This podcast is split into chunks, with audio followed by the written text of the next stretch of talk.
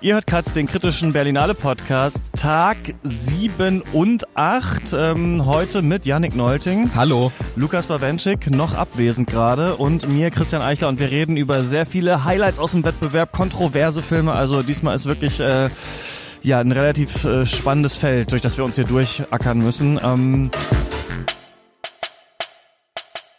Yannick, wir sitzen hier am Potsdamer Platz vorm, auf dem Marlene-Dietrich-Platz hier vorm Berlinale Palast zum ersten Mal, na so leicht in der Sonne kann man sagen. Wissen auch gar nicht mehr, welcher Tag überhaupt ist. Also zumindest geht es mir so. Ich glaube, na, nach außen klingt das so total dusselig für die Leute, wenn man so redet, ja, in den Berlinale Fieber und keine Ahnung was. Ich muss sagen, mir ging es gestern so richtig scheiße, als ich aus Dauer Tascha äh, früher raus bin und dachte wirklich, ich kann nicht mehr, ich kann nicht mehr über Filme reden, ich habe keinen Bock mehr, ich, hab, ich möchte nicht mehr. Und dann bin ich nach Hause, hab geschlafen, und bin dann abends auf diese Veranstaltung von Wolfgang und Thilo Jung und dann waren wir danach noch in der Kneipe und dann haben wir noch ordentlich getrunken und mir geht's immer, das ist glaube ich untypisch, super am nächsten Tag, wenn ich Alkohol getrunken habe. Ich glaube, das weil mein Körper so langsam den Alkohol abbaut, dass ich einfach immer noch so leicht betrunken bin, aber deswegen kommt es wahrscheinlich erst später dann wieder das Loch, aber mir geht's eigentlich ganz gut, ich bin eigentlich sehr entspannt, aber ich es es reicht auch. Also es kann auch dann jetzt langsam mal irgendwann aufhören, das Festival, finde ich. Und dann muss es nur noch direkt in den Timing Lang Film heute Morgen sitzen. Also,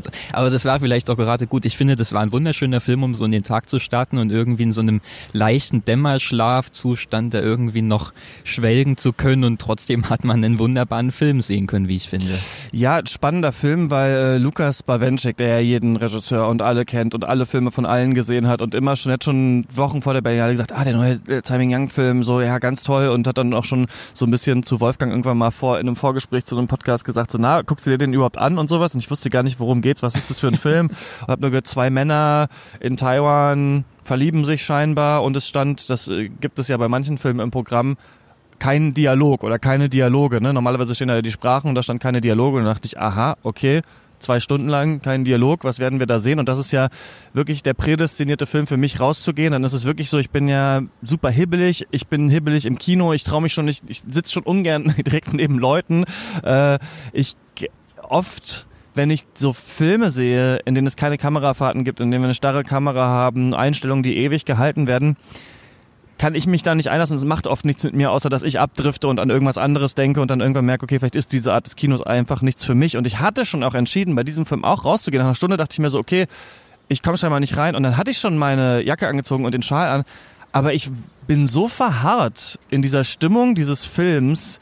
Das hatte was ganz Beruhigendes auf mich und ich hatte, da war, wurde gerade irgendeine so Nachtmarkt-Straßenszene gezeigt, die auch ewig gehalten war, wo nur so ein paar ja, Plastiktierchen aufgehangen waren und da gab's Essen oder sowas und ich habe gar nicht gesehen, wo ist überhaupt unser Hauptcharakter hier. Er stand, glaube ich, links am Bildrand und ich wollte dann aber da nicht raus. Also ich habe so richtig gemerkt, mh, hm, man hat wie so neben diesem Film mit diesen Menschen gelebt. Also manchmal waren ja so lange Einstellungen, wie jemand nur im Bett liegt und an eine Wand schaut und dann guckt man dahin und fragt sich, was denkt er jetzt gerade?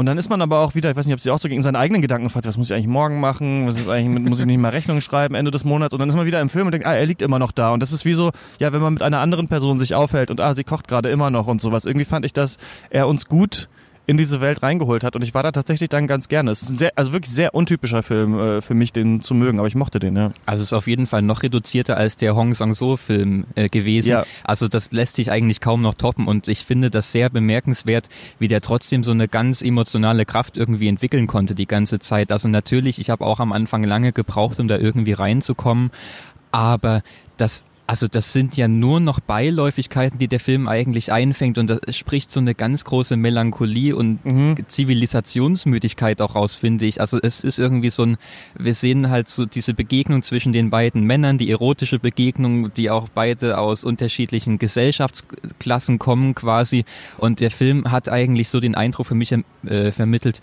es gibt gar nichts mehr so wirklich dazu zu sagen. So, das ist irgendwie alles so ein man lebt so vor sich hin und man verbringt seinen Alltag, aber irgendwie man ist so festgefahren in allem und dann also macht der Film das ja auch optisch deutlich. Wir sehen teilweise nur noch dampfende Kochtöpfe und im Hintergrund passiert irgendwas, aber wir hören das nur noch. Also der Film hat auch gar nichts mehr zu zeigen. Dann in, in der Szene im Hotelzimmer wird dann das Licht einfach ausgemacht. Also das fand ich irgendwie, das hat mich richtig fertig gemacht. Das war auch ein sehr befremdliches Gefühl, jetzt hier wieder ins Sonnenlicht aus dem mhm. Kino rauszukommen. Ich bin auch ganz langsam rausgetorkelt ja. hier. Ich mochte daran, weißt du, wie wenn die Menschen die Orte verlassen, sind die Orte aber noch da. Ja. Also es gab so eine Szene, ich glaube, er ist aufs Klo gegangen, wir haben es gar nicht richtig gesehen, er musste durch so ein äh, grellrotes Drehkreuz durch und er geht schon weiter und dieses Kreuz wippt noch so nach und er hält noch mit der Kamera drauf, bis es dann irgendwann ganz verstummt und das war auch ähm, ich war ein bisschen, das lässt sich natürlich nicht direkt vergleichen, aber so an Zeiten, die ich länger in Vietnam verbracht habe, erinnert, weil sehr viele Sachen sich ähneln. Also wie sehen so Straßenstände aus, wie sind Hotels und Hotels funktionieren natürlich auch, auch in Deutschland natürlich, aber zum Beispiel auch äh, da so, dass du so eine Karte kriegst und die äh, schiebst du ja vorne rein in diesen Schlitz und dann geht der Strom an und das Licht an. Und das Licht ist ja dann ausgegangen, weil er natürlich, die sind raus, haben die Karte rausgezogen, aber das Licht ist dann halt immer noch eine Zeit lang an, damit nicht sofort das Duster ist, wenn du die Karte rausziehst. Und das fand ich auch so witzig. Also mussten die Leute fast lachen im Kino, dass so dann der Raum noch so nachwirkt, aber halt nach so einer Zeitschaltuhr. Und ja, es geht um so zwei Männer, die so ihren Alltag fristen. Der eine scheint irgendwie so eine Krankheit zu haben oder sowas, hatte ich das Gefühl. Also mhm. der wird ja so behandelt mit Akupunktur da und ähm, ja, bestellt sich dann so eine Happy Ending Massage eigentlich und das ist so der Höhepunkt des Films eigentlich, wie wir ewig diese Massage sehen, die ja. der eine Mann dem anderen gibt und ich fand, das war eine der schönsten und so authentischsten Sexszenen, die ich lange gesehen habe, so im Kino, weil das so einen langen, langen Anlauf hatte. Und ich, das dachte ich mir eben auch, unser Leben ne, ist ja auch nicht in Szenen unterteilt oder sowas. Ne? Es ist ja auch nicht so, dass wir, gut, man könnte jetzt sagen, Szene, eine Szene ist jetzt, wir sitzen hier und nehmen den Podcast auf, danach geht, geht jemand was essen oder so. Aber das, also der Film hat einen echt so beruhigt und da so mitleben lassen und dann ne, die Männer treffen sich und gehen dann wieder auseinander und wie das dann nachwirkt. Ich hatte so ein bisschen, weil ich auch an Gunda erinnert, den Film mit den Tieren, wo du auch am Ende dann das Gefühl hast, ich verstehe jetzt, was die Tiere denken und so dachte ich bei den beiden Männern auch, ich glaube, ich verstehe jetzt, warum er nach dem Aufwachen so lange einfach nur an die Wand starrt. Also hat was mit mir gemacht, aber es ist ein Film, ja, glaube ich, den viele auch nicht äh, ertragen werden, aber wenn man sich darauf einlässt, ist es sehr beruhigend, habe ich glaube ich jetzt dreimal gesagt. Das Wort ja, und wirklich, also Kino. also dieses, ich habe auch lange keine so starke Erotikszene mehr im Kino gesehen und vor allem hat es auch so, also wie sich das anbahnt, wie das aufgebaut wird, natürlich muss man das aushalten, das so lange zu sehen, halt wie jemand massiert wird. Das hört sich jetzt erstmal wahnsinnig langweilig an, aber ich fand es auch, das hat so ganz stark hin und her geschwankt, weil man ja eigentlich gar nicht so genau wusste, kennen die sich schon, sind die ein Paar, treffen ja, die sich genau. da heimlich, wird ja jetzt wirklich nur für so eine Dienstleistung bezahlt, bis sich das dann irgendwann auflöst. Also großartig gemacht. Ich muss aber wirklich dieser ich würde einfach diese heikle Behauptung aufstellen. Ich sage jetzt, der gewinnt den goldenen Bären. Okay, alles klar. Ich glaube, ähm, der hat mit die besten Chancen. Ja, ja, kann sein. Einer, der ihn, glaube ich, nicht kriegen wird, ist Berlin Alexanderplatz. Den haben wir nämlich auch gesehen, der neue Film von Bohan Kobani.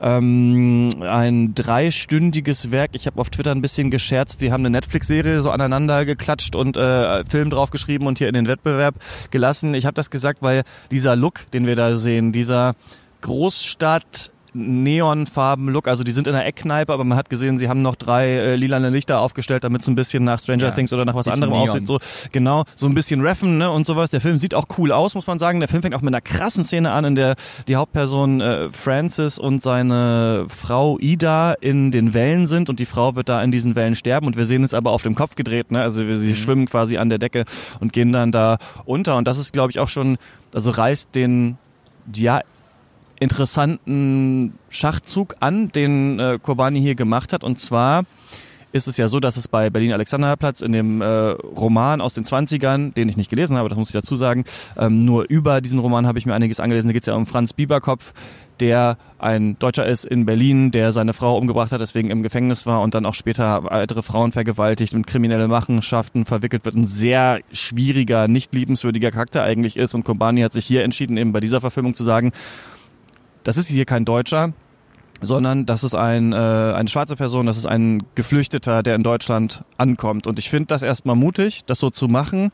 Ich fand nur, dass bei einem Buch, das ja einmal so ein bisschen in der Weimarer Zeit spielt und so ein bisschen vorm Nationalsozialismus, also sehr viel Politisches in sich hat, was ja heute in der politischen Landschaft auch wieder da ist, also was man eigentlich hätte damit kommentieren können, was aber auch dafür steht, dass es stilistisch ganz neue Wege geht, dass es viel mit Sprache arbeitet, dass es viel mit Versatzstücken aus Zeitung arbeitet und vor allem auch viel mit innerem Monolog der ist hier überhaupt nicht drin zu finden. Und dadurch ist es so ein bisschen so ein Film, wo ich das Gefühl habe, so ein schwarzer Mann muss sich von völlig überzeichneten Comic Charakteren, die von Weißen gespielt werden, immer zulabern lassen. Und deswegen finde ich das so ein bisschen Sätzen Thema verfehlt, hatte ich das Gefühl, aber geile Idee. Also ich hatte das Gefühl, ja, so, ey, eigentlich eine super ja. Idee und das hätte, glaube ich, der Film der Berlinale werden können, aber irgendwie hatte ich das ja so den Eindruck, die haben irgendwann aufgehört, weiter am Konzept zu arbeiten, sondern einfach gedacht, wir bringen das jetzt mal irgendwie so ein bisschen Gangster-Netflix-mäßig zu Ende. Das ist wirklich erschreckend, was für ein dümmlicher Film aus diesem wirklich brillanten und vielschichtigen Roman gemacht ja. wurde. Also den Roman selber, der ist auch unfassbar schwer lesbar. Also da kann man jetzt einen ganzen Podcast zu diesem Roman machen, was der alles angerissen wird.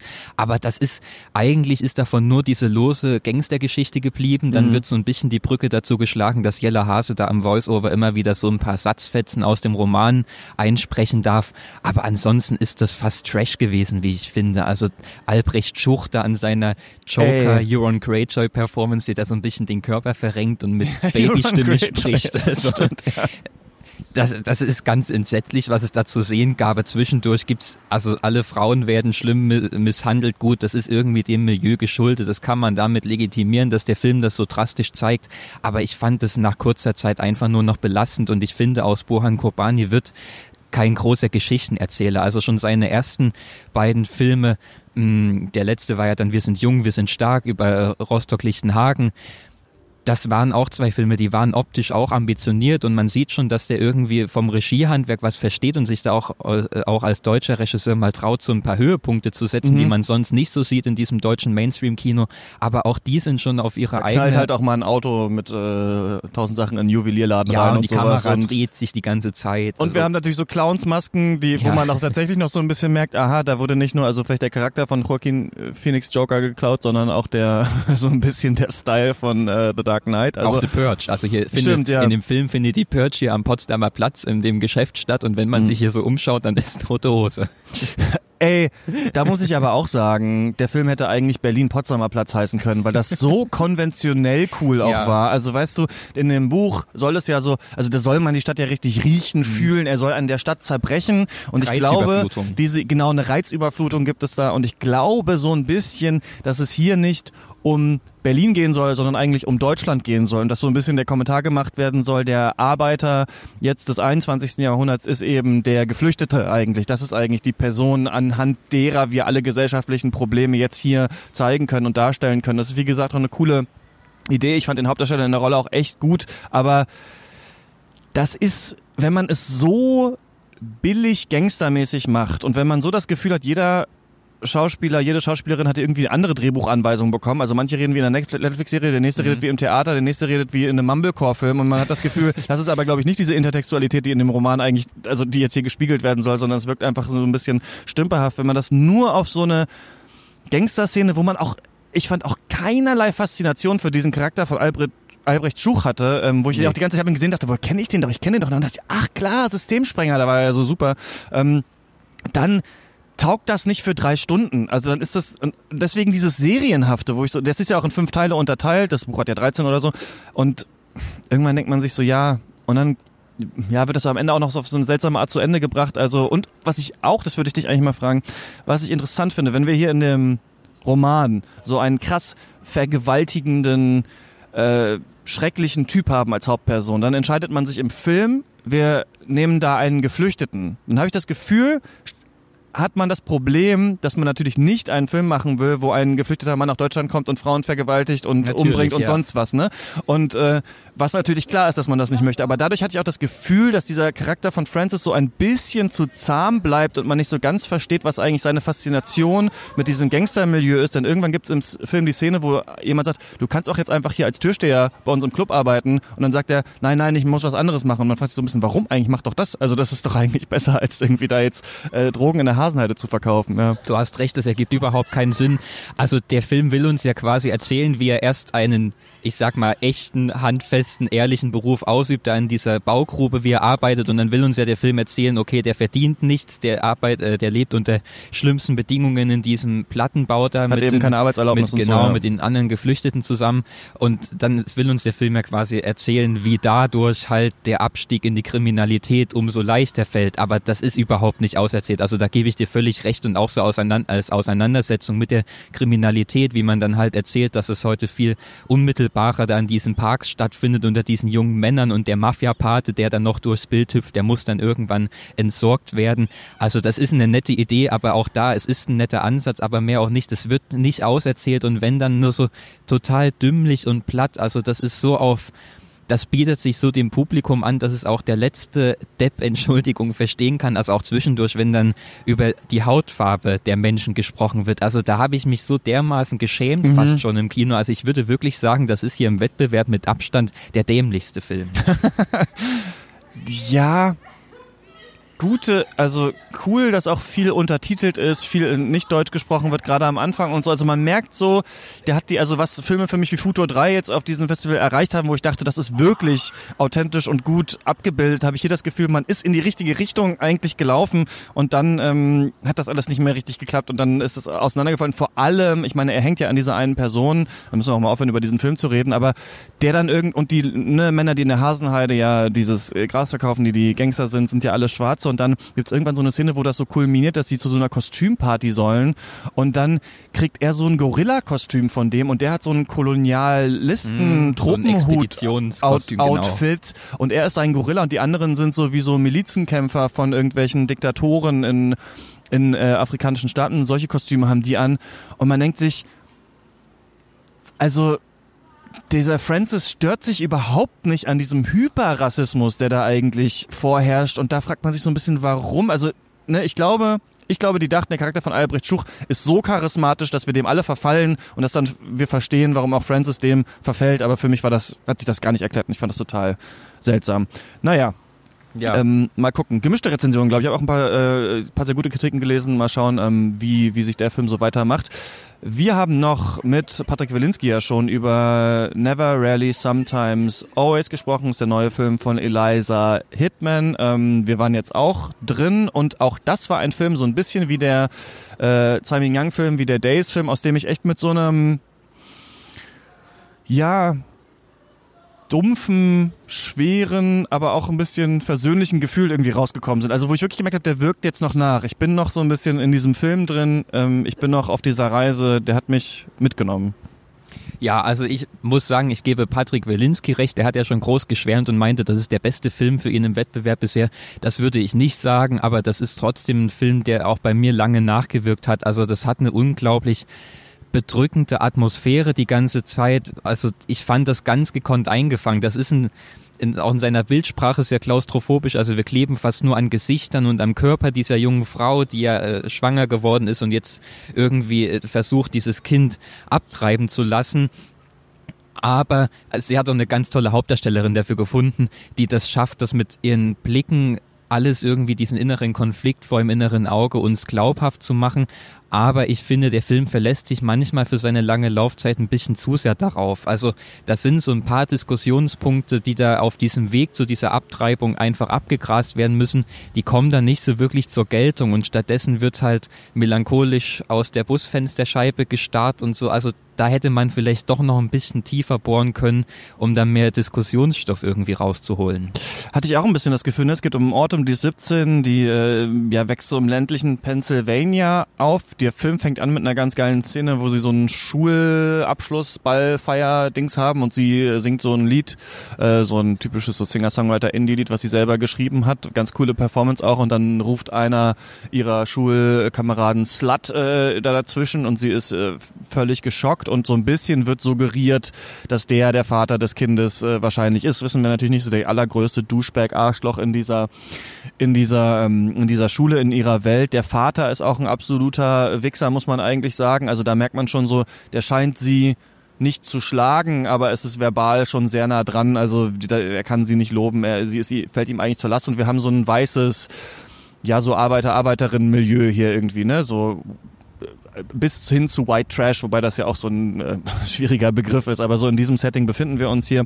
Und ich mochte daran, wie stoisch sie durch diesen Film geht und diese einzelnen Stationen abhakt und es eigentlich nie zu diesem Punkt kommt, in dem sie in Tränen zusammenbricht, auf dem Bett zusammensackt und so nur Opfer in Anführungsstrichen ihrer Geschichte ist, sondern sie weiß, sie ist schwanger, sie weiß auch sehr klar, das finde ich auch echt cool, dass sie abtreiben will. Also wir haben ja nicht sowas wie Juno oder sowas, wo am Ende noch gesagt ach nee, vielleicht entscheiden wir uns doch fürs Kind oder sowas, sondern es ist wir ihr ganz klar. Das schon hin, ja. Genau, sie will das machen und dann zeigt der Film natürlich so die Probleme der Institutionen, Abtreibung, weil eben im ländlichen Pennsylvania es nicht nur so ist, dass du das, also du kannst es da auch machen, aber du kannst es nur mit dem Einverständnis deiner Eltern machen und weil sie das nicht will, weil man merkt, was zu Hause los wäre, wenn sie das kommunizieren würde, entscheiden sie sich dann Roadtrip nach New York zu machen und äh, sie und ihre Freundin, die zusammen in so einem Supermarkt arbeiten. Und das sind geile institutionelle Beobachtungen. Also wenn sie irgendwann in der Abtreibungsklinik in New York sind, sind da vor so Pro-Life-Proteste, die aber auch nicht, ne, da redet niemand mal, die sehen wir einfach nur so im Hintergrund, an denen muss sie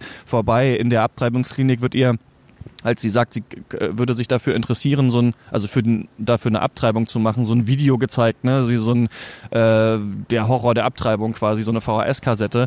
Ähm, deswegen muss sie da dann nach New York und ich mag diese Sachen und ich mag aber auch total diese kleinen Sexismen, die der Film so zeigt, also diese kleinen ähm, Übergriffe, die Männer Frauen antun, sie arbeiten in so einem Supermarkt und dann fragen sie, können wir früher gehen? Und dann, ne, weil ihr ist äh, schlecht, weil sie schwanger ist eben. Und dann wird gesagt, nein, nein, ihr müsst noch zwei Stunden arbeiten, I will miss you when you go, ne, so diese ganz kleinen Sachen so. Oder halt, was auch mega ekelhaft ist, wenn sie da das Geld, was sie verdient haben, da ihrem Chef durchreichen durch so eine Durchreiche, dann küsst er immer die Hand von denen, so, ne, also so, ne, so Sachen, die, ah, wo, wo sie sich halt drauf eingelassen haben, was sie gar nicht auch selber so zwischen sich kommentieren. Das fand ich alles super. Mein Problem war ein bisschen, dass irgendwann sind sie in der Klinik und dann wird ihr diese ganze finanzielle Dimension von dieser Abtreibung erklärt und dann schneidet der Film weg. Und ich habe nicht ganz verstanden, warum. Also das wäre eigentlich interessant gewesen, wie sie dadurch kommt, was, wie genau sie es jetzt macht. Ähm, da geht es ja später auch darum, wie beschaffen wir Geld. Aber ich habe immer so an manchen Punkten das Gefühl gehabt, da hätte man noch mal draufhalten können. Da hätte man vielleicht noch einen größeren gesellschaftlichen Kommentar oder eine größere Analyse vielleicht äh, reinbekommen irgendwie in dieses Thema. Genau, also genau in diesen Momenten äh, fokussiert sie sich dann lieber wieder auf diese Körperlichkeit und fängt es irgendwie ein, diese, diese Bilder von dieser ja innerlich zerrissenen jungen Frau, die aber ihre Zerrissenheit nicht nach außen hin ausdrücken darf. Aber ja, also diese Dimension geht ihm so ein bisschen verloren unter dieser Oberfläche, so gekonnt ist auch alles inszeniert ist. Also ich fand den schon gut, wie gesagt, der hat mich auch emotional irgendwie erreicht. Es ist auch so zu dem Thema einer der besten Filme, glaube ich, die ich mhm. so in letzter Zeit gesehen habe. Aber ja, also das ist ein bisschen verschenktes Potenzial bei diesem Zündstoff es wird nicht nochmal, es ist manchmal angenehm, ne, wenn Sachen nicht nochmal zur Debatte gestellt werden. Wenn nicht, man mhm. hat ja oft das Gefühl, was ist mit, also ist ja auch im Journalismus so, ne, das ist ja, was ist mit, okay, pro Abtreibung, was ist mit den Abtreibungsgegnern, jeder muss mal zu Wort kommen, dann hat man so eine Pseudoneutralität und ja. das ist ganz angenehm, dass hier nicht nochmal das ewige Telefonat mit dem Vater ist oder mit irgendwem, der sagt, willst du nicht nochmal anders überlegen und dann am Ende kommt der große, ja. die große Entscheidung, wir machen es jetzt, sondern das ist ganz klar und es wird nur gezeigt, wie lange dauert das und gleichzeitig einerseits zeigt der Film, glaube ich, die Institution funktioniert schon und irgendwie kriegt man es dann schon hin und da sind auch tolle Menschen, die einem helfen, wenn man Glück hat aber auch das ist, müsste natürlich ganz anders sein äh, und müsste natürlich noch viel besser funktionieren und ähm, es ist auch vieles problematisch. Aber ich fand es auch ähm, in seinem klaren Konzept angenehm, äh, diesen, diesen Film. Ja, ich habe ja Lukas Bawenschik angekündigt, ne? der ist noch in der Pressekonferenz gerade zu dem Days-Film, den wir gesehen haben. Ja, wir machen dann irgendwann hier später so Wachablösung. Ähm, was hast denn du noch gesehen, hm, worüber wir noch gar nicht gesprochen haben? Wie war denn Shirley? Shirley hat mir ziemlich gut gefallen. Also das ist der neue Film von Josephine Decker und sie erzählt hier quasi ein kleines Stück, eine kleine Episode aus dem Leben der Horrorautorin Shirley Jackson. Die hat dieses Spuk in Hill House geschrieben, wo es dann auch mhm. diese ganz bekannte Netflix-Serie dazu gab. Ah. Ähm, und die, äh, der Aufhänger dieses Films ist quasi, dass ein junges Pärchen ein Studentenpärchen zu diesem Ehepaar äh, Jackson nach Hause fährt und sie quartieren sich da so ein bisschen ein und dann entspinnt sich so eine Art Psychoduell zwischen diesen vier Personen. Also ähm, man weiß anfangs nicht so genau, worauf da jetzt der Fokus gelegt wird. Es wird dann halt vor allem zu einer Geschichte, in der es darum geht, wie eben Werk und Autor nicht mehr getrennt werden können. Also das ist Aha. natürlich eine sehr spannende Frage, ja. die wir im Moment irgendwie gefühlt jede Woche im Kino ähm, klären müssen.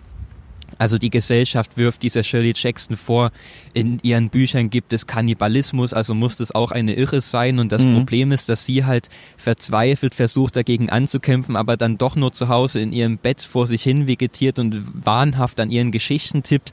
Also das ist ein Film, der sich ganz fiebrig anfühlt. Also auch der hat wie bei ähm, Eliza Hitmans Film so eine ganz nahe Kameraarbeit. Also man klebt ständig an Gesichtern, das ist ständig mit Handkamera gefilmt, das wackelt hin und her, das ist ständig in Bewegung. Also das ist auch sehr anstrengend zu schauen. Deshalb verstehe ich, dass er in dieser neuen Encounter-Sektion gezeigt wird. Ja. Ich fand es halt ganz spannend, wie da so gezeigt wird, wie dann eine Frau versucht, vor diesem Sexist, vor dieser sexistischen Gesellschaft eigentlich nur noch rebellieren kann, indem sie diese Rollen ausagiert, die ihr irgendwie aufgezwungen werden. Also okay. da gibt's dann auch sehr schwarzhumorige Szenen, wenn dann äh, sie bei so einer reichen, äh, spießigen Partygesellschaft auftaucht, die sie natürlich alle für eine Irre hält und dann tut sie so, als wollte sie einer Frau in den Arm beißen und so und darüber wird dann auch über so eine schwarzhumorige Ebene das verhandelt, dass sie nur darüber noch rebellieren kann und ja, eine, eine Liebesgeschichte gibt's dann auch noch zwischen den beiden Frauen. Ich will da gar nicht so viel vorwegnehmen. Also ich fand den schon sehr beeindruckend und herausfordernd in seiner Art und Weise, wie da dieses Thema verhandelt wird. Und was macht der für einen Kommentar, also zur Trennung von Werk und Autorin? Naja, also da ist es ja schon recht eindeutig. Also ich meine, das ist ja gerade in diesem Horrorgenre ist es ja immer so ein so ein quatschiges Thema, wenn man dann irgendwie denkt, dass der der oder wie krank war der, der, der muss krank war der, der, der muss das auch sein. in seinem Privatleben tun. Also darum geht's dann gar nicht so sehr. Also das führt der Film recht schnell vor, dass diese Debatte eigentlich Quatsch ist. Es geht dann wirklich eher um die Dynamik zwischen den beiden Frauen und wie die vor dieser sexistischen Gesellschaft auch im, im öffentlichen wie im privaten irgendwie bestehen können und sich emanzipieren. Weißt du was? Ja. Ich habe völlig den Elefant im Raum vergessen, bis du jetzt von Werk und Autor angefangen hast zu reden. Äh, nämlich Dau Natascha. Oh. Den wir ja besprechen müssen. Auf Twitter wurde gefragt, ob Wolfgang auch was dazu sagen kann. Der musste schon gestern früher los zu dieser Abendveranstaltung von Thilo Jung. Die haben irgendwie über, soll, soll, muss es neue Helden geben, brauchen wir neue Helden und so äh, geredet. Ich habe die Veranstaltung auch gar nicht mehr mitbekommen, sondern war nur danach da. Deswegen wird Wolfgang keinen Kommentar dazu machen können.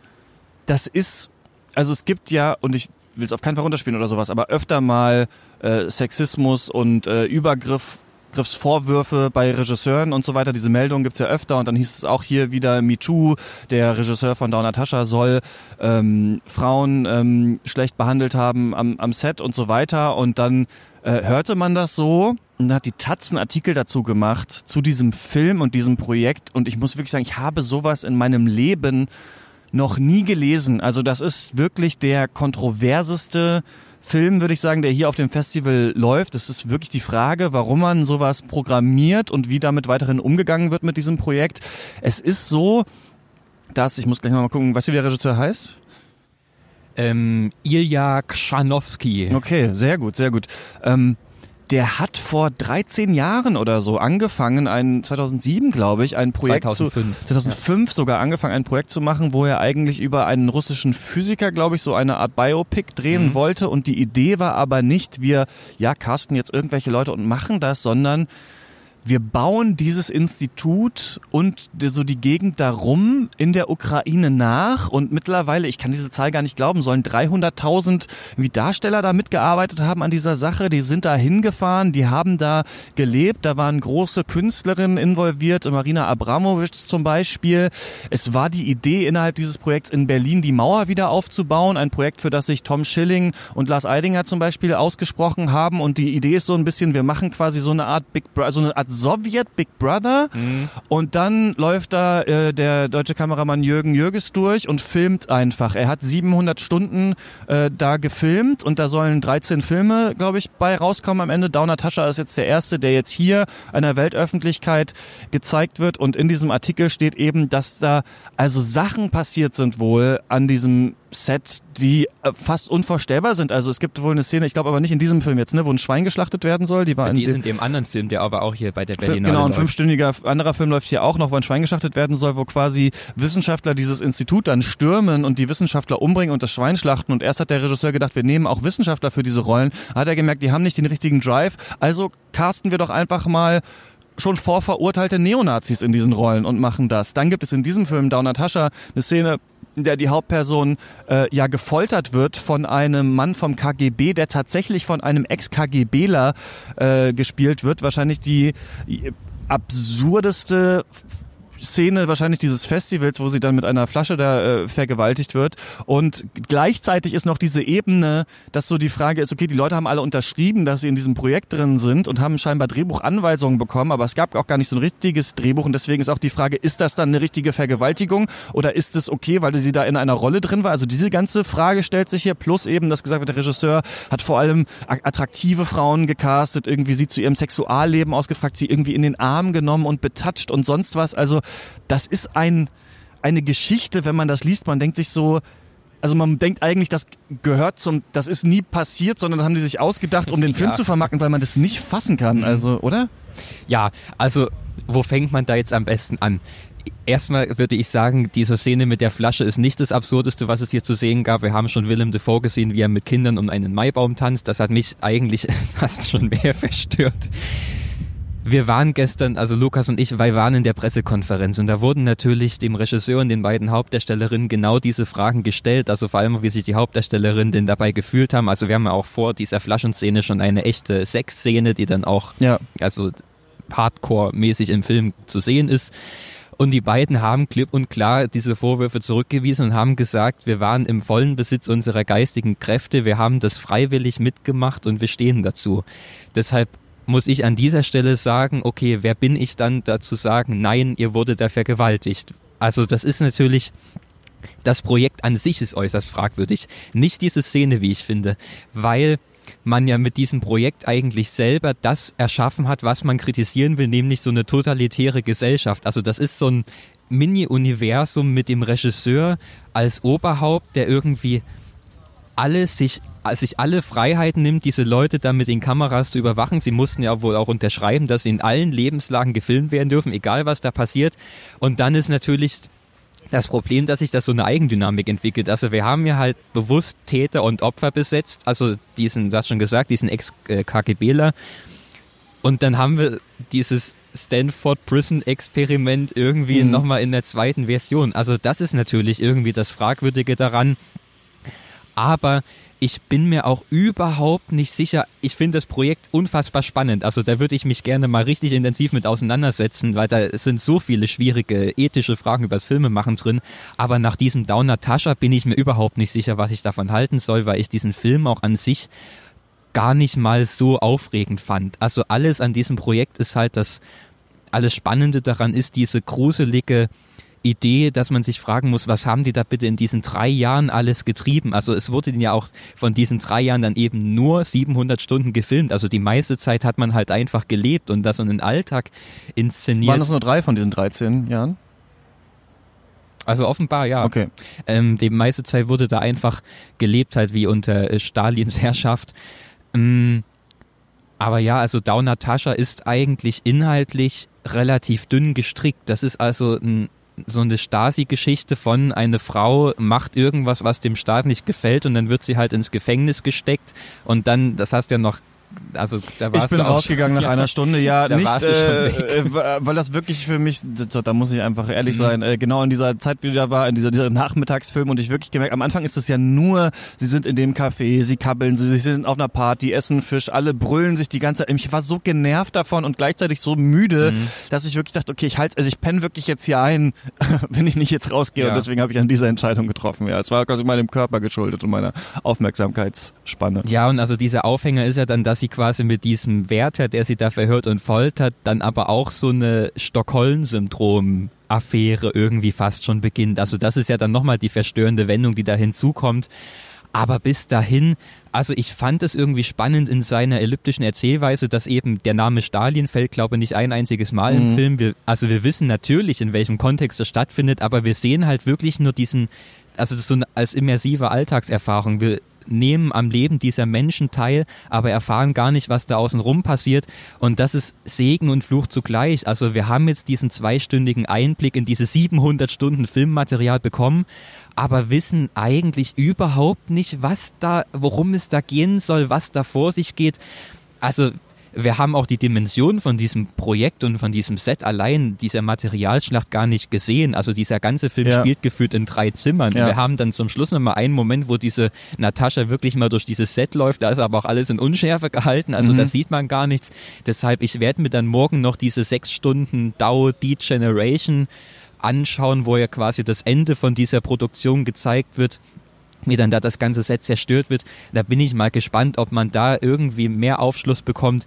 Aber bisher muss ich sagen, hat mich das, ich fand weder, dass wir große Kunst mit dem Film gesehen haben, noch hat mich das so fertig gemacht oder verstört, wie sich das im Vorfeld angehört hat. Also ich habe auch mit Lukas gestern schon ganz lange gesprochen und wir fanden das beide so fast schon belanglos. Also wir mhm. dachten uns dann, was sollen wir damit machen? Also das ist auch, da ist auch keine große inszenatorische Leistung dahinter, eben weil es keinerlei Drehbuch und keinerlei Regieanweisungen mhm. gab. Also man ist halt einfach dabei, aber hat uns das jetzt irgendwas gebracht? Ich glaube nicht. Ich musste auch immer daran denken, so, okay, du musst jetzt mitdenken, dass die wirklich da gelebt haben, dass der ja. jetzt wirklich da nur so reingestolpert ist, dass das nicht geskriptet ist und dann soll das dem irgendeine Ebene hinzufügen, die spannend sein soll.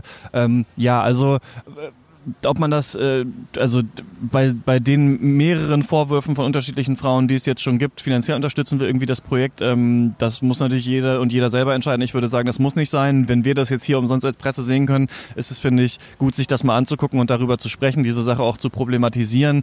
Aber äh, wenn es da jetzt schon so Vorwürfe gibt, fand ich auch diesen einen Kommentar, soll ja wohl noch irgendwann eingeben von Chatrion, der meinte, nö, nö, also ich habe mit den Leuten gesprochen und die fanden das, das fanden das alles top abgelaufen. Und da denke ich so, ja klar, gut, wenn du halt mit den Menschen in den Machtpositionen Positionen in diesem Riesendings redest, so, die werden natürlich nicht sagen, dass da irgendwie äh, Frauen tatsächlich gefoltert wurden oder so. Aber oder auch, Entschuldigung, das Statement des Regisseurs, also der dann, der hat sich dann nur rausgewunden aus diesen Fragen bei der Pressekonferenz. Also er meinte dann halt, das ist so ein typisch sowjetisches Ding, dass sich anonyme Leute melden und da irgendwelche Horrorgeschichten erzählen. Und natürlich, es gibt heutzutage keine Produktion, in der nicht irgendwelche Schauergeschichten in Umlauf sind. Also das fand ich auch eine ganz fragwürdige Aussage, die eigentlich gezeigt hat, dass er überhaupt nicht verstanden hat, worüber da gerade diskutiert wird. Also es geht ja eben nicht nur darum, dass die Leute sich da freiwillig für gemeldet haben. Natürlich wussten die sicherlich, dass sie da auch sehr freizügige Szenen spielen müssen, aber dass es so eine Eigendynamik entwickelt und dass eben so eine Folterszene gespielt wird, weil sie sich gerade spontan ergibt. Also das ist ja genau das Problem und das hat er da überhaupt nicht erfasst und kommentiert. Also das muss nochmal richtig durchleuchtet werden und ich finde es äh, ja gewagt, ist gelinde gesagt, das einfach hier so in den Wettbewerb zu stellen und guck mal, ja, ist ein schwieriges Experiment, das haben wir jetzt hier mal rein. Interessant aber auch, wobei so viel vom Wettbewerb so mega belangloser Quatsch ja. ist, also es sticht wirklich auch raus hier der Film. Aber ich bin sehr gespannt, was dann noch rauskommt, wenn tatsächlich irgendwann diese 700 Stunden alle online sind. Ja, genau, die sollen im Laufe des Jahres wohl auf so eine Online-Plattform alle zum Abruf verfügbar okay. sein. Weißt du, ob umsonst oder? Das hat er nicht gesagt. Er hat nur noch gesagt, dass man dann wohl auch so selber seinen Weg dadurch finden kann. Also mhm. es hm. gibt ja keine Chronologie, es gibt keine Drehbücher. Ja, also ganz komische Nummer und spannend, was da am Ende noch so bei äh, rauskommt auf jeden Fall, wenn das, wenn das alles online ist, wenn das stärker äh, durchleuchtet ist, auf jeden Fall so. Ja, sehr zu problematisierendes Projekt auf jeden Fall, finde ich. Ich finde es aber gut, dass es hier wirklich dann bei so einem Festival gezeigt wird und dass es womöglich nicht tatsächlich einfach ins Kinoprogramm gebracht wird. Also es scheint der Verleiher zu geben, die da Interesse dran haben und sie haben auch gesagt, sie versuchen, dass Teile davon äh, ins Kinoprogramm gebracht werden. Ich finde, das ist der falsche Ort, aber hier in diesem geschützten Festivalrahmen in Anführungszeichen Anführungszeichen, finde ich das schon gut, dass es jetzt auch endlich gezeigt wird und dass wir nicht einfach nur darüber reden und überall wird darüber geschrieben, ohne dass überhaupt jemand diese Filme gesehen hat. Hm.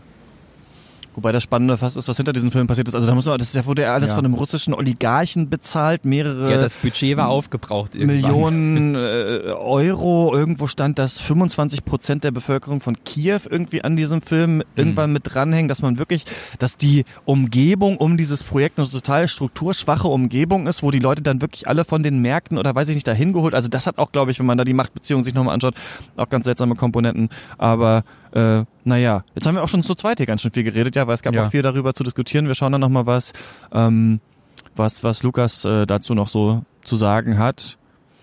Haben wir noch was auf der Liste, Yannick? Ich glaube nicht. Pinocchio, sag nochmal einen Satz.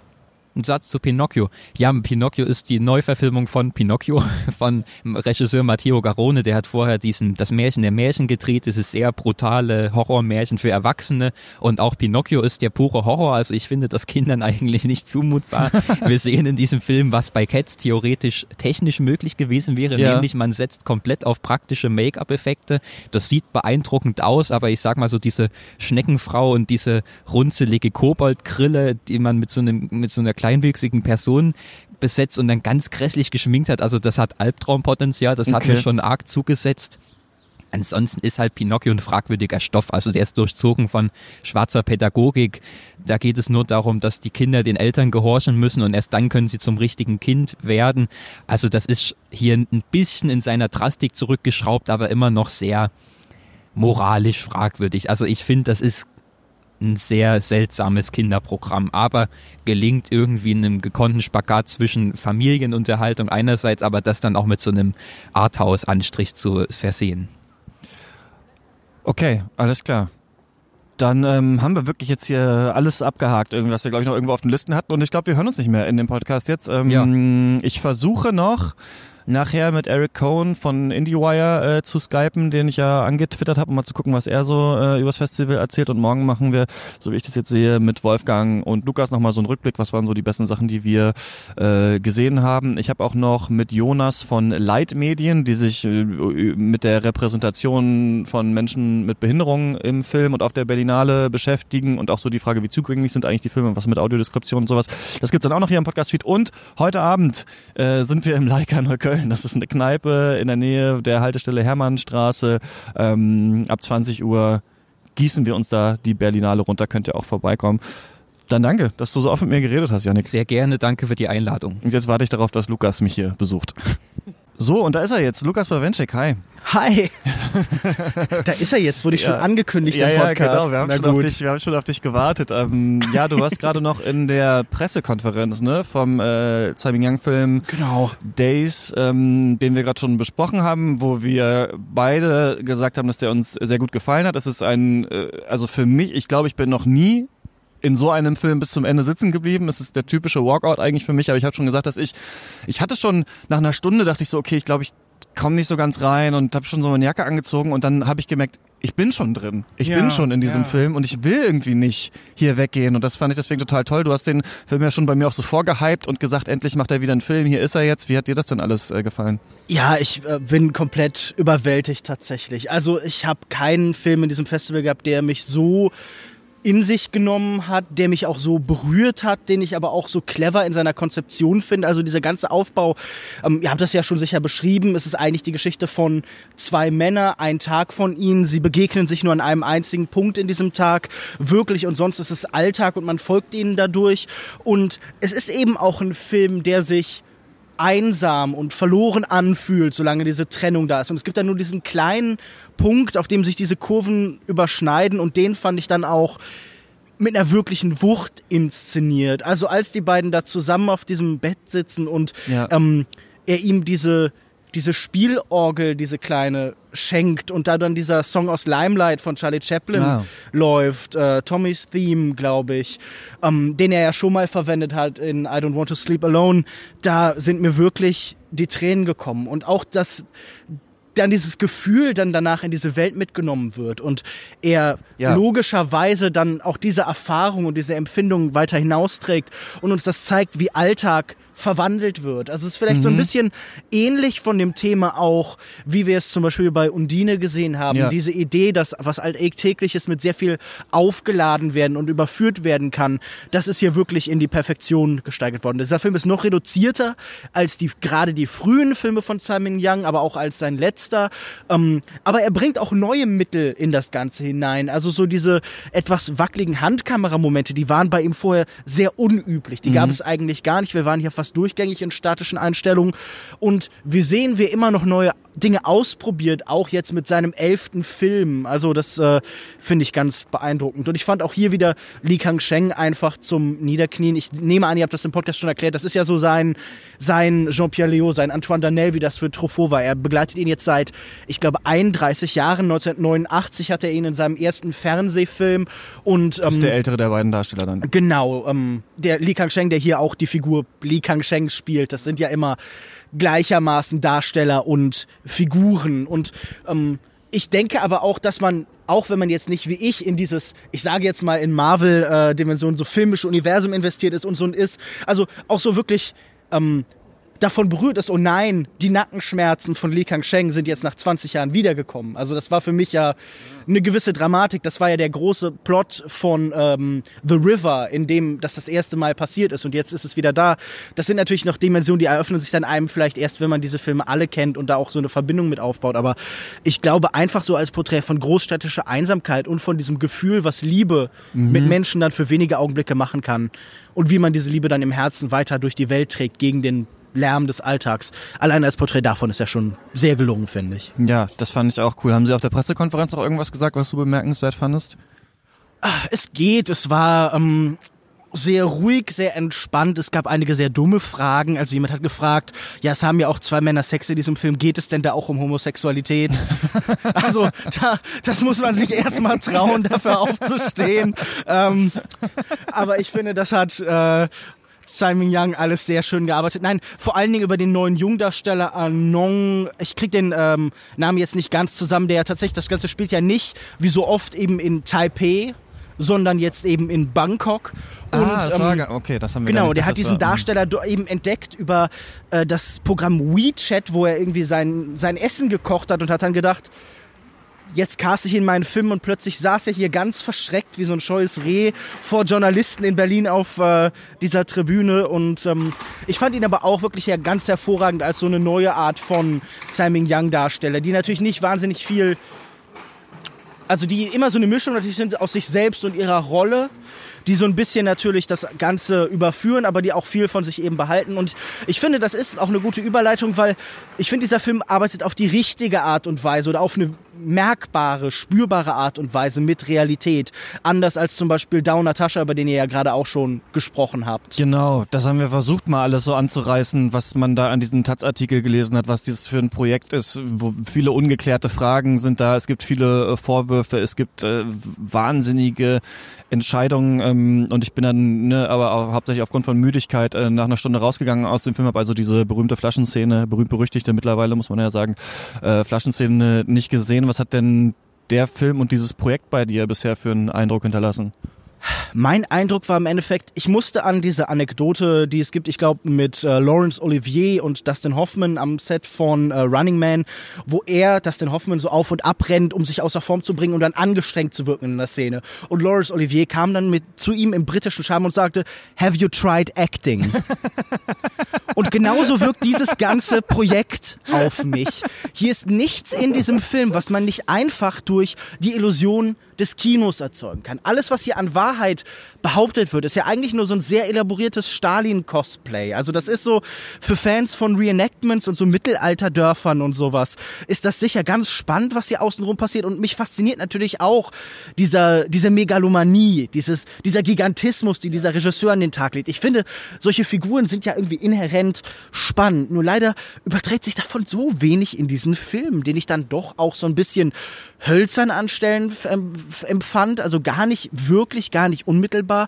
Und ich hatte nie das, das Gefühl, dass hier irgendwas ist, was man nicht einfach so in den Film hineintragen könnte. So, ähm, diese Momente am Ende, die waren nicht intensiver als viele andere Folterszenen, die ich gesehen habe. Und auch diese Gelage oder die Sexszenen, das ist ja auch schon lange ein europäischer Arthouse-Standard, dass man tatsächliche Darsteller vor der Kamera miteinander Sex haben kann. Also das war irgendwie in den 90er Jahren hat es selbst Hollywood für sich entdeckt und hat dann alle mal so einmal so wirklich miteinander schlafen lassen, um dann die coolen Geschichten zu haben. Aber ich finde, es ist halt ein spannender Konzeptfilm, sagen wir es so. Es ist ein Film, bei dem man viel diskutieren kann, überlegen kann zwischen der Beziehung zwischen Wirklichkeit und Film, zwischen der Frage, was wird in diesen Film hineingetragen und was bleibt eben zwangsläufig außen vor, wie kann man bestimmte Effekte und Situationen erzeugen, aber als Einzelprojekt fand ich ihn jetzt noch nicht spannend. Das ist natürlich aber auch schwer, das ganze Projekt anhand von einem Dreizehntel oder einem Bruchteil des Ganzen zu beurteilen. Aber mein erster Eindruck war jetzt, diese 15 Jahre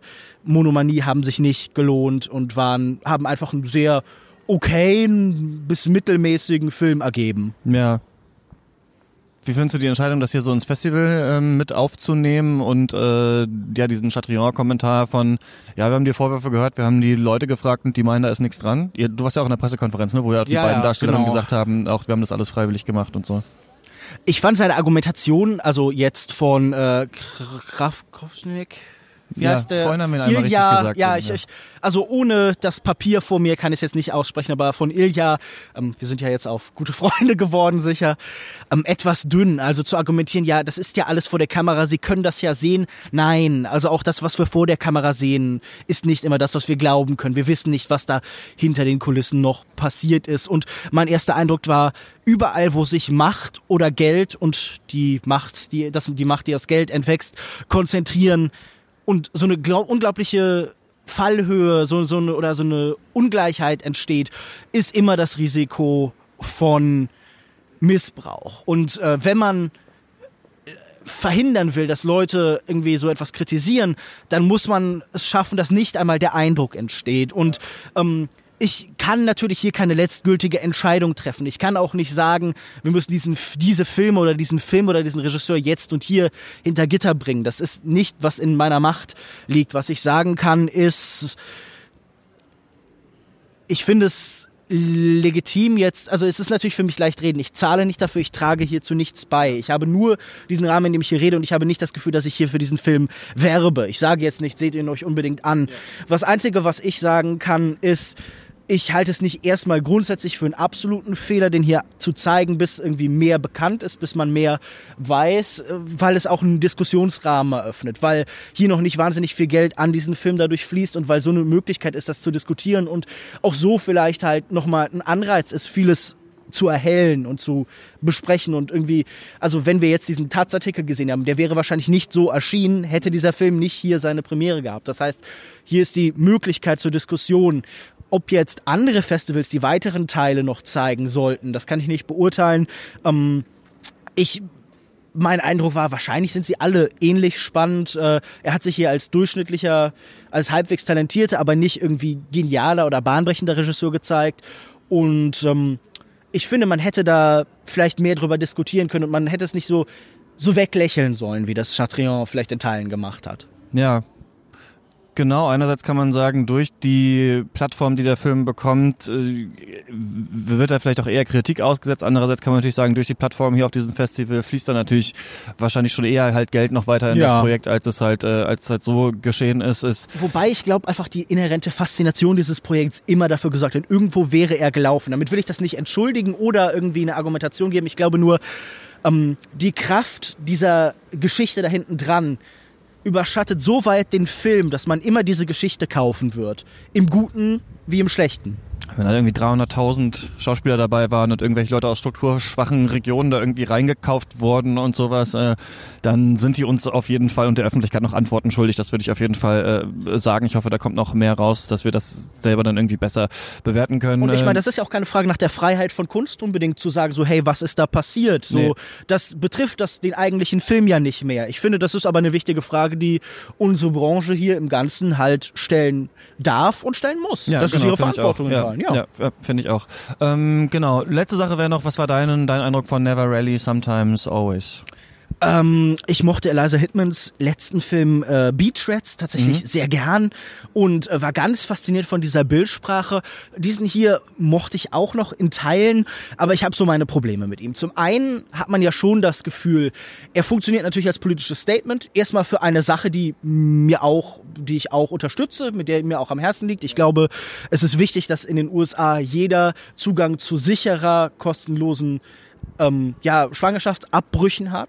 Das ist äh, nötig, um auch vieles in der Gesellschaft möglich und zu machen. Leute, und das spiegelt ja hier eine ganz starke Thematik, ne, nach der dass das nicht in Anführungsstrichen geworben werden darf für Abtreibung ja, genau, und so weiter. Und das ist ja auch eine große Debatte hier. Deswegen ist das auch für Deutschland auf jeden Fall ein interessanter äh, Film oder der auch ja. in, der, in einer deutschen Version auch sehr interessant äh, sein könnte. Ja. Aber was mich ein bisschen gestört hat, ist, dass ich oft das Gefühl hatte, diese ganze Welt ist nur zu dem Zweck erbaut, entstanden hier, um genau die Ideen, die die Regisseurin hatte, zu ähm, beweisen. Und das ist natürlich, wenn man das ganze Experiment selber leitet und irgendwie dann selber die Ergebnisse veröffentlicht, dann ist das manchmal so ein bisschen schwierig. Also, dass hier all diese Figuren genauso mechanisch in ihre Funktionen reinfallen, das hat mich so ein bisschen gestört. Ich finde, es gibt sehr eindrückliche Momente, die auch so ähm, was Lebendiges haben. Also auch gerade in den Städten oder auch so kleine Momente wie das titelgebende Always, Sometimes, Never.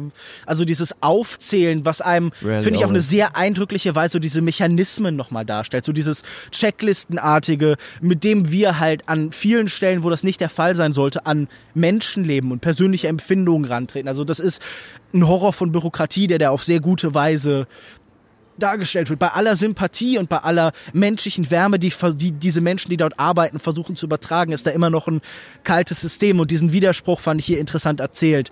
Ähm, ich hatte mir vielleicht ästhetisch noch ein bisschen mehr Wagemut gewünscht. Man ist hier sehr viel in Nahaufnahmen, also sehr, sehr, sehr viel. Und das einfach als reines ästhetisches Gestaltungsmittel für Nähe, für Unmittelbarkeit, für eine persönliche Erfahrung zu nehmen, ist mir oft ein bisschen zu kurz gedacht. Da hätte ich mir vielleicht noch ein, zwei interessante Einfälle gewünscht. Aber ein ordentlicher Film.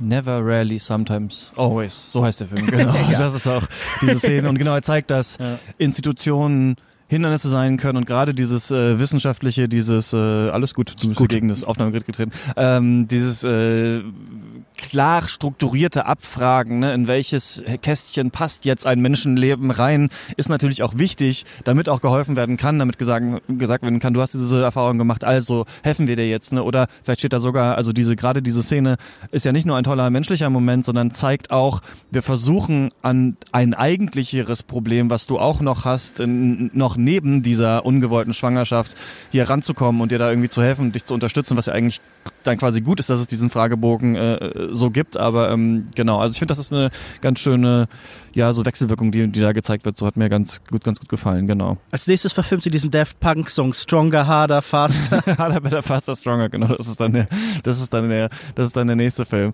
Ähm, ja, Cool. Dann ähm, haben wir, glaube ich, über alles gequatscht, über das wir quatschen sollten mit der längsten Folge jetzt hier vom Berlinale Podcast und ähm, hören uns dann nochmal in der nächsten wieder, wenn wir mit Wolfgang nochmal so auf unser Festival zurückblicken und später geht's in die Kneipe. Klar, klingt gut. So machen wir das. Ciao. Ciao.